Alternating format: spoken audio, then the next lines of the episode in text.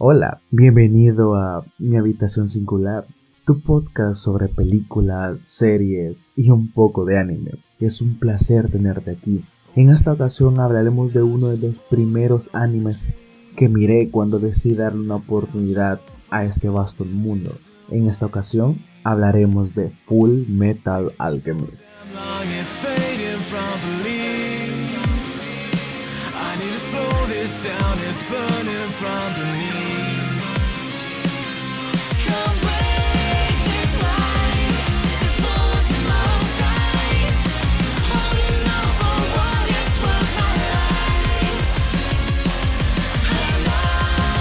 Antes de comenzar a hablar sobre otra cosa, para aquellas personas que quizás aún no lo sepan, este anime realmente son dos partes entre unas grandes comillas. El primero es Full Metal Alchemist, fue transmitido del 4 de octubre del 2003 al 2 de octubre del 2004. Tienen un total de 51 episodios más una ova. Luego tenemos a Full Metal Alchemist Brotherhood, el cual fue emitido del 5 de abril de 2009 al 4 de julio del 2010, contando con 64 episodios. Y ahora viene la pregunta, ¿Por qué existen dos versiones? Es una respuesta bastante simple. Como todos sabemos, un anime como tal es una adaptación de un manga previamente escrito, así como la mayoría de películas de superhéroes son adaptaciones de un cómic previamente escrito, o como por ejemplo Harry Potter es una adaptación de un libro previamente escrito por J.K. Rowling.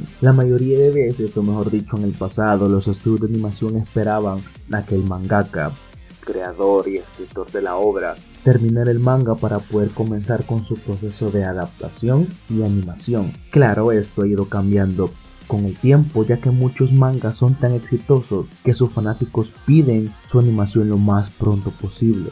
Y Full Metal Alchemist fue uno de esos casos. Su primera versión del 2003 es una obra fiel al manga en ciertas cosas, pero para esas fechas, su creador, Hiromu Arawaka, no había terminado su obra, por lo que la casa de animación se tomó muchas libertades con el final, incluso dejando de una manera abierta para una futura continuación, algo que claramente nunca pasó. Por su parte, Full Metal Alchemist Brotherhood ya toma una obra terminada por parte de Arakawa, por lo que esta animación es mucho más fiel y cuenta con una conclusión definitiva. Ahora, esto no significa que una sea mala y la otra sea buena, eso ya es libertad de cada uno. Creo que la versión del 2001 sirve mucho para familiarizarse con los personajes y su mundo. Una vez la terminas y comienzas a ver Fullmetal Brotherhood, se nota el cambio, tanto en animación como en fluidez. Las cosas pasan mucho más rápido y de una manera más continua, pero de la misma manera no te es tan difícil el lograr identificar a los personajes, sus acciones o lo que están haciendo. Pero ya que aclaramos esto, ¿qué tal si ahora entramos a hablar de la historia de Full Metal Alchemist? Quiero explicar un concepto antes de nada. Es un concepto que creo que estaré usando mucho en series y en películas que sienta que sean necesarias, el cual este concepto es el MacGuffin, este es un término dicho por el maestro del cine, Alfred Hitchcock. Este se refiere en palabras sencillas al elemento que hace que la trama avance. Este elemento puede ser tanto una persona como un objeto, y dicho elemento puede o no tener la relevancia significativa en la obra. Esto quiere decir, el MacGuffin es aquel elemento, persona u objeto que hace que la trama avance. Es aquella persona, elemento, objeto que sus acciones o su ser, su definición o las consecuencias de dicho elemento hacen que la obra avance por sí. Y esto, Beto, no necesariamente tiene que ser totalmente relevante. Claro, en algunas veces sí lo será. Ahora, una vez aclarado esto, creo que podemos empezar. Full Metal Alchemist nos narra la historia de los hermanos Elric, los cuales luego de perder su cuerpo están en busca de la manera de poder recuperarlo. La historia, si bien nunca da una fecha clara, podemos asumir por la infraestructura, el sistema político y muchas referencias que está inspirada en los años de 1945, en esa Alemania un poco fascista. En este mundo lo que más predomina son dos cosas. Uno, el poder militar y dos, la alquimia. Y es de esta segunda que hablaremos un poco más. La alquimia busca la transmutación de la materia, Esto se apega al concepto de que la materia no se destruye, solo se transforma.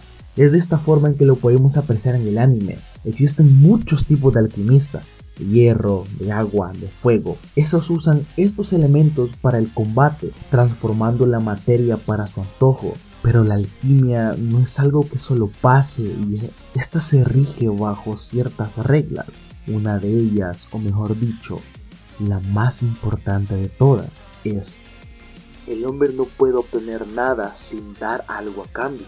Para crear algo, algo de igual valor debe perderse. Y es justo así como conocemos a nuestros protagonistas, Edward Ehrlich y Alfonso Ehrlich son dos pequeños niños que viven en un poblado alejado de todo este conflicto militar.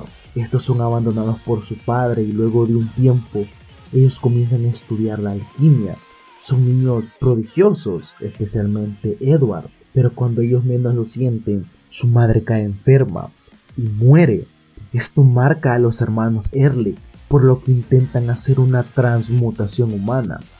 Y para poder explicar eso, tengo que ahondar en un concepto más, el cual es la transmutación. Esto implica la alteración de los núcleos atómicos, lo que es un proceso totalmente complicado. Para cambiar un elemento en otro hay que modificar el número de protones que hay en un núcleo. En palabras más simples, es alterar la composición química de algo para transformarlo en otra cosa. Creo que van comprendiendo el por qué el término transmutación humana es algo imposible.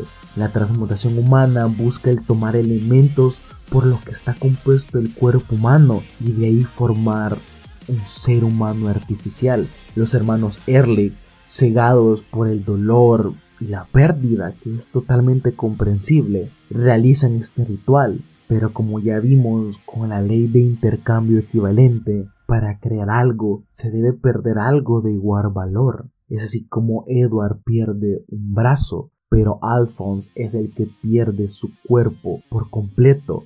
Y en el último momento, Edward decide realizar una transmutación más del alma de su hermano a una armadura, que era lo único que tenía su mano. Esto a coste de una de sus piernas. Y es así como estos hermanos, en el momento de realizar la transmutación, niños de 8 y 7 años respectivamente, y más adelante de 14 y 13 años, emprenden un viaje para buscar la manera de recuperar su cuerpo. Ahora hablemos en sí del MacGuffin de Full Metal o los MacGuffin de Full Metal.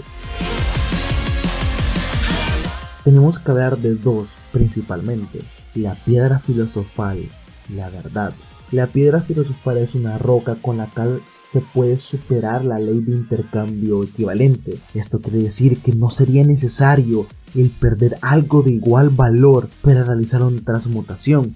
Podemos dejar en claro porque esto es un objeto de interés para que la trama avance. No solo los hermanos que están en busca de esta piedra, no solo Edward y Alphonse están en busca de esto. Si se puede alterar tanto la ley de, de intercambio equivalente Estamos hablando que se podrían transmutar muchas más cosas sin necesidad de ese proceso de perder algo. Y por último, pero no menos importante, la verdad.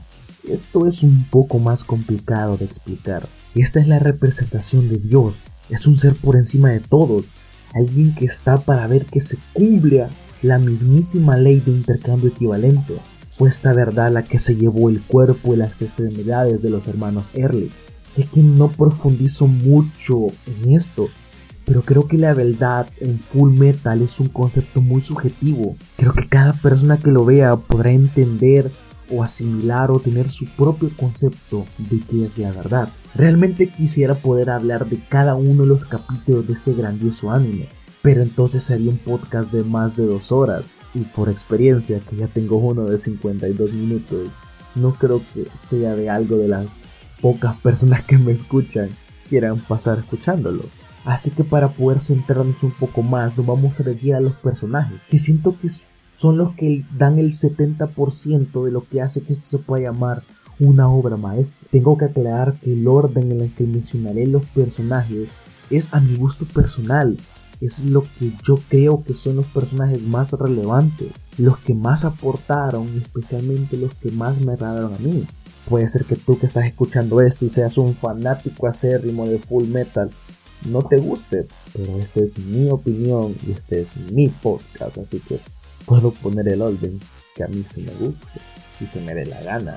Así que hablemos de los personajes de Full Metal Alchemist. Antes que nada, quiero hacer una mención al único personaje de todo este anime que llegué a odiar con todo mi ser. Show Talker. No puedo hablar ni cinco minutos de este nefasto personaje sin enojarme. Pero no es porque esté mal escrito, sino porque está tan bien hecho para ser odiado que cumple su propósito. Sus acciones simplemente no tienen perdón el tomar a su hija, su ser más preciado, la única persona que realmente aún lo amaba y lo estaba apoyando, y convertirla y desformarla en una quimera junto a su perro, en una combinación es simplemente repugnante. Les juro que al ver esa escena en serio me enojé y podía sentir la misma rabia que Edward sentía al golpear a este maldito ser.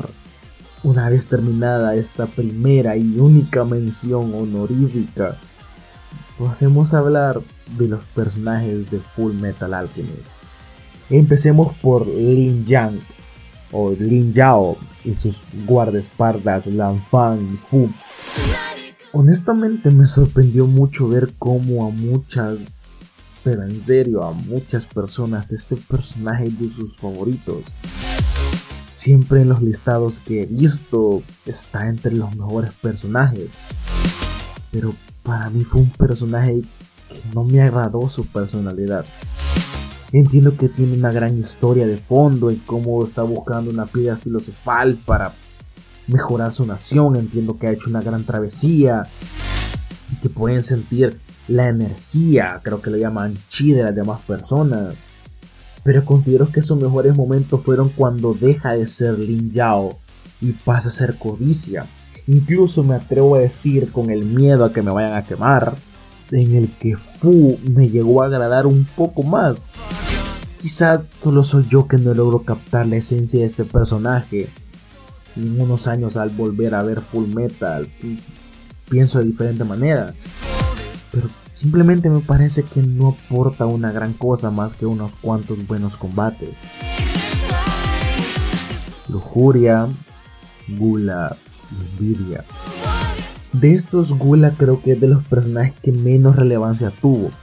Su habilidad de poder comer todo era grandiosa y muy útil en combate, especialmente cuando despertaba su enorme poder y podía tragarse a todas las personas dentro de él pero lejos de eso, era simplemente un personaje del cual la verdad esperaba más participación, ya que en su primera versión solo era como un personaje tonto y maduro.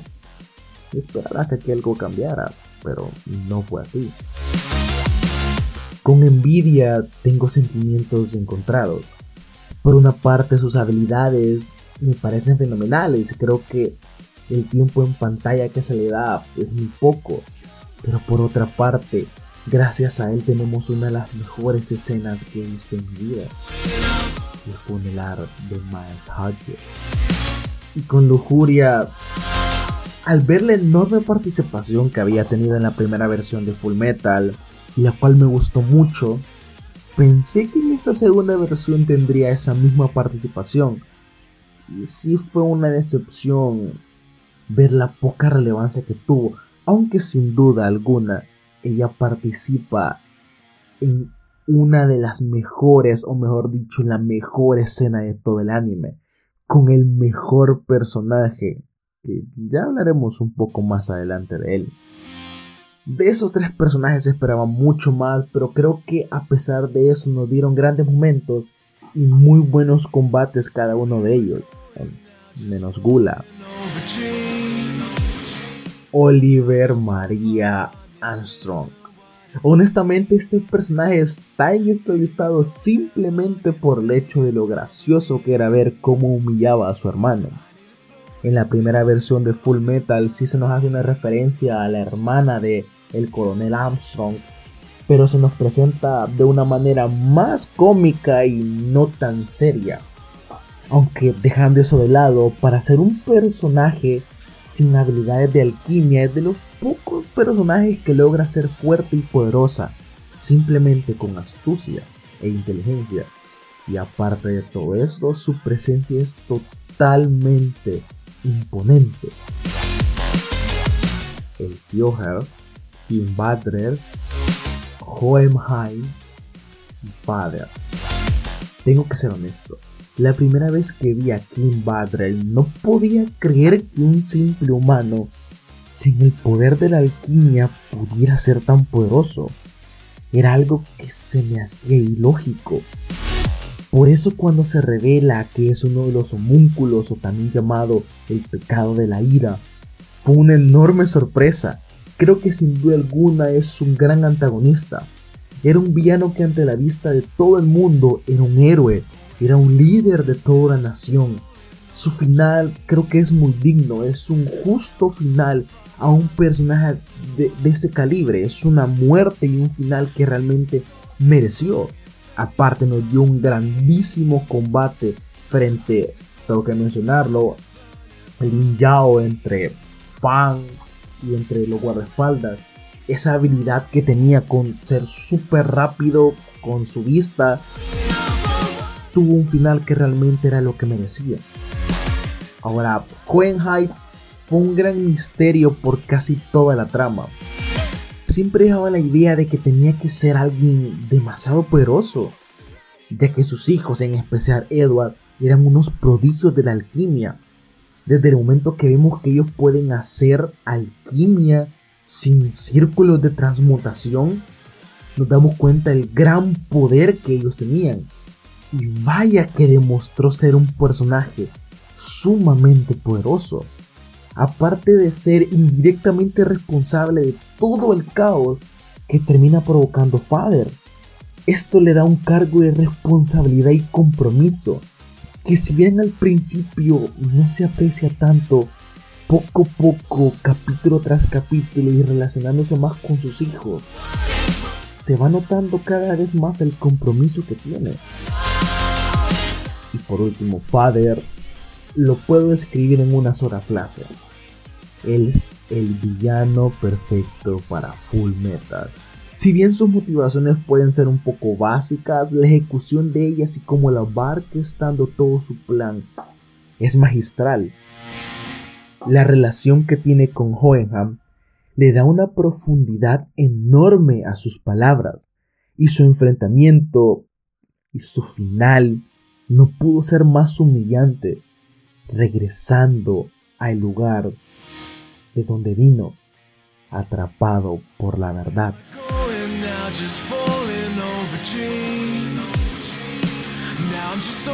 Alex Louis Armstrong. Este es un personaje del cual no puedo dar una enorme justificación del por qué me encanta tanto es que simplemente me río en cada escena que él sale. Su habilidad con la alquimia parece brutal, como con sus guantes que tienen marcados los círculos de transmutación. Podía dar palizas a diestra y siniestra. Winry Rockbell. Creo que sin duda alguna es uno de los mejores personajes femeninos, tanto en una serie como en un anime que he podido ver simplemente es grandiosa. No quiero recurrir a lo básico del hecho de que es muy hermosa. Pues claro que lo es. Pero quiero ir por una ruta diferente. Es una chica que no es una damisela en peligro todo el tiempo.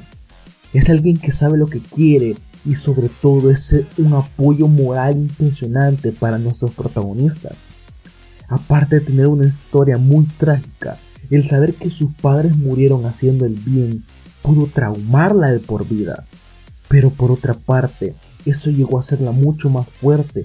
Incluso tuvo la fuerza para no matar al asesino de sus padres, a Cicatriz, en una escena perfectamente dirigida por el ambiente, el contexto y cómo Edward empieza a demostrar el cariño y la confianza que se tienen al detenerla.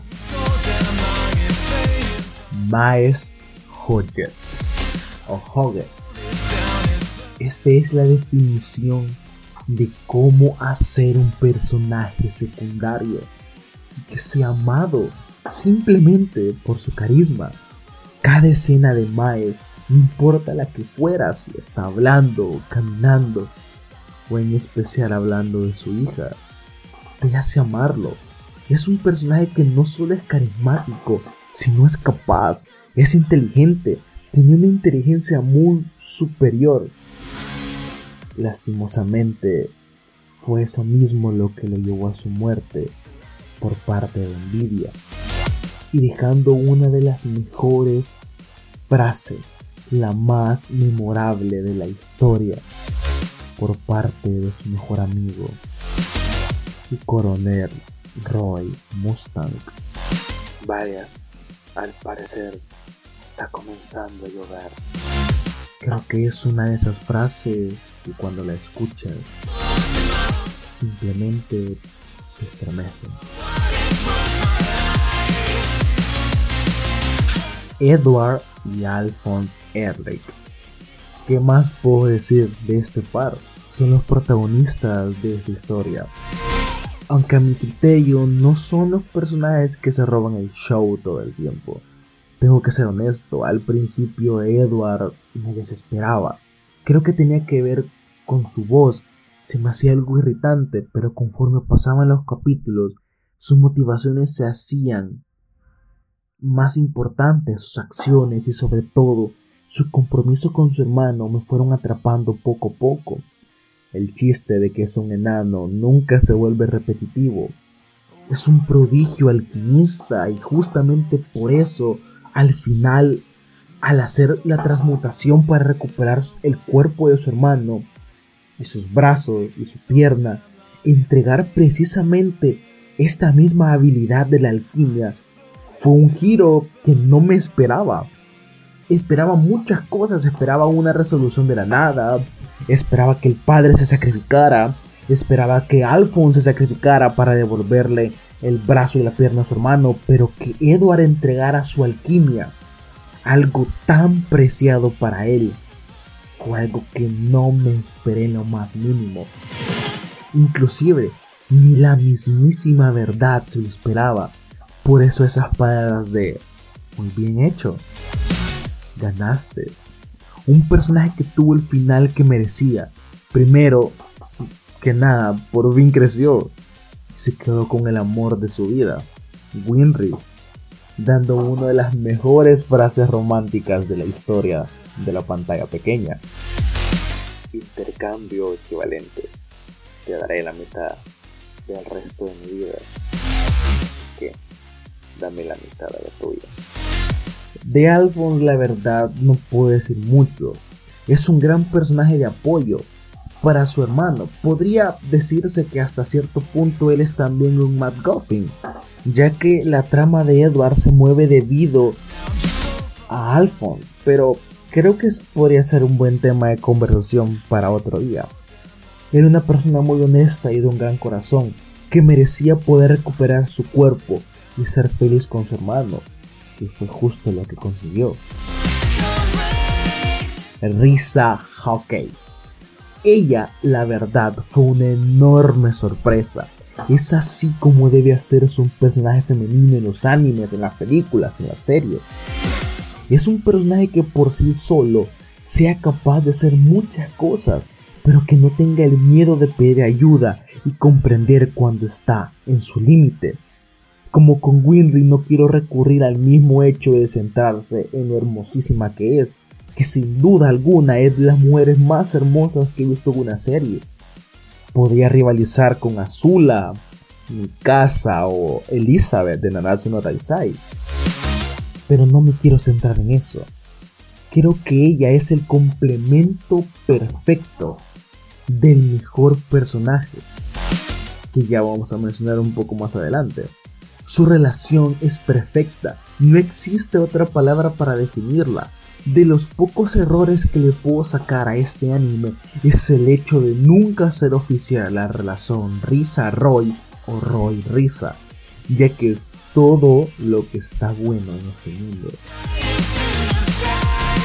Y ahora llegamos al mejor personaje de todo Full Metal y Full Metal Brotherhood.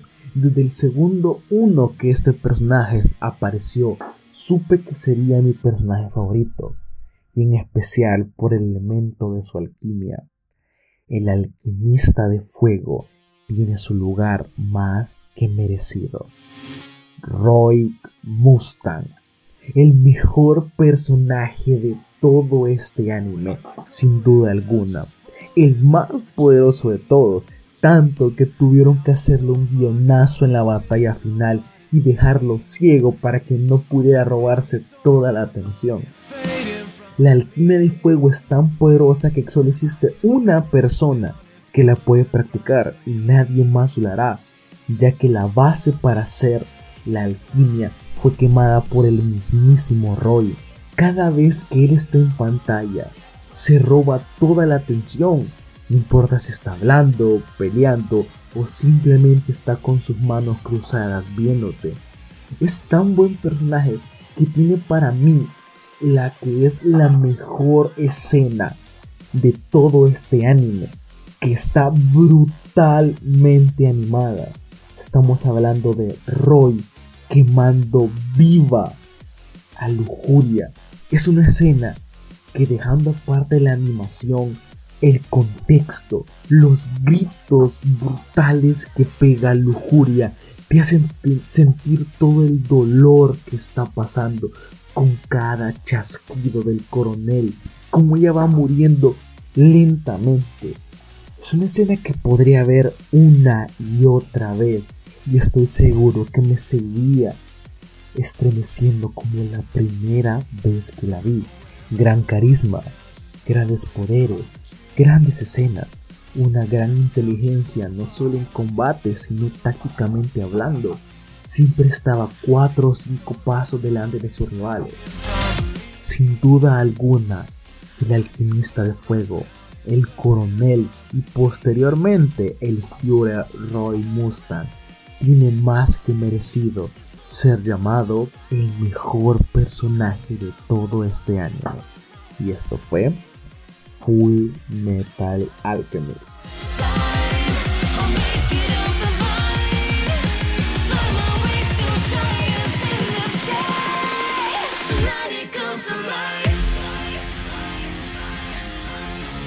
Muchas gracias por haber sido parte de mi habitación singular.